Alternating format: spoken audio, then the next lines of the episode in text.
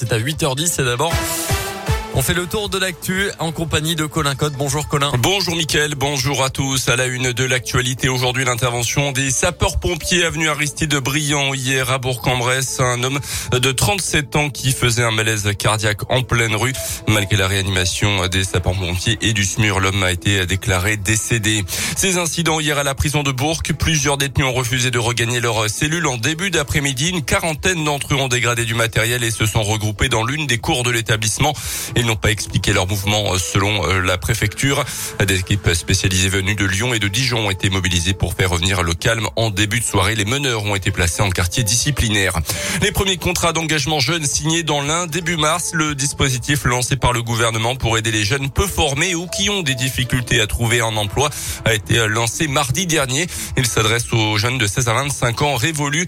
Euh, pendant 6 à 12 mois, ils peuvent bénéficier d'un accompagnement intensif de 15 à 20 heures par semaine avec donc l'objectif de retrouver un job ou une formation.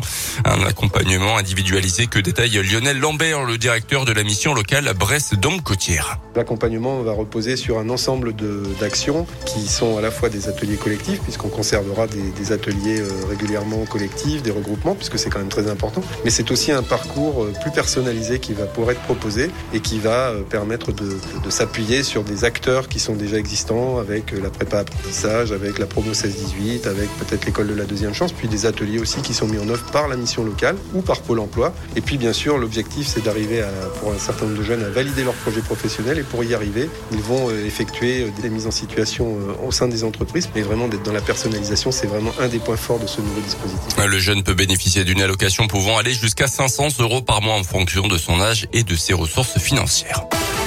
Dans l'actualité également en Ukraine, un cessez-le-feu et plusieurs couloirs humanitaires ouverts à Kiev, Mariupol et Kharkiv selon l'armée russe.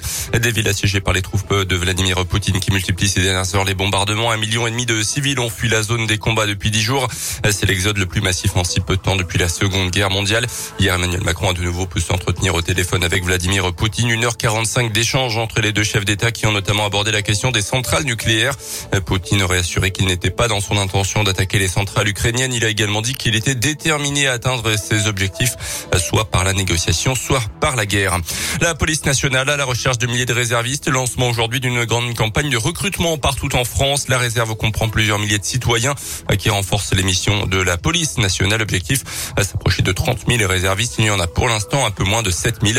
Pour postuler, il faut avoir euh, entre 18 et 67 ans, avoir un casier judiciaire vierge et être français, évidemment du foot avec la 27e journée de Ligue 1 et la bonne préparation. Bonne opération de l'ASS hier après-midi. Victoire des Verts 1-0. Le Clermont Foot a été balayé par Lille 4-0.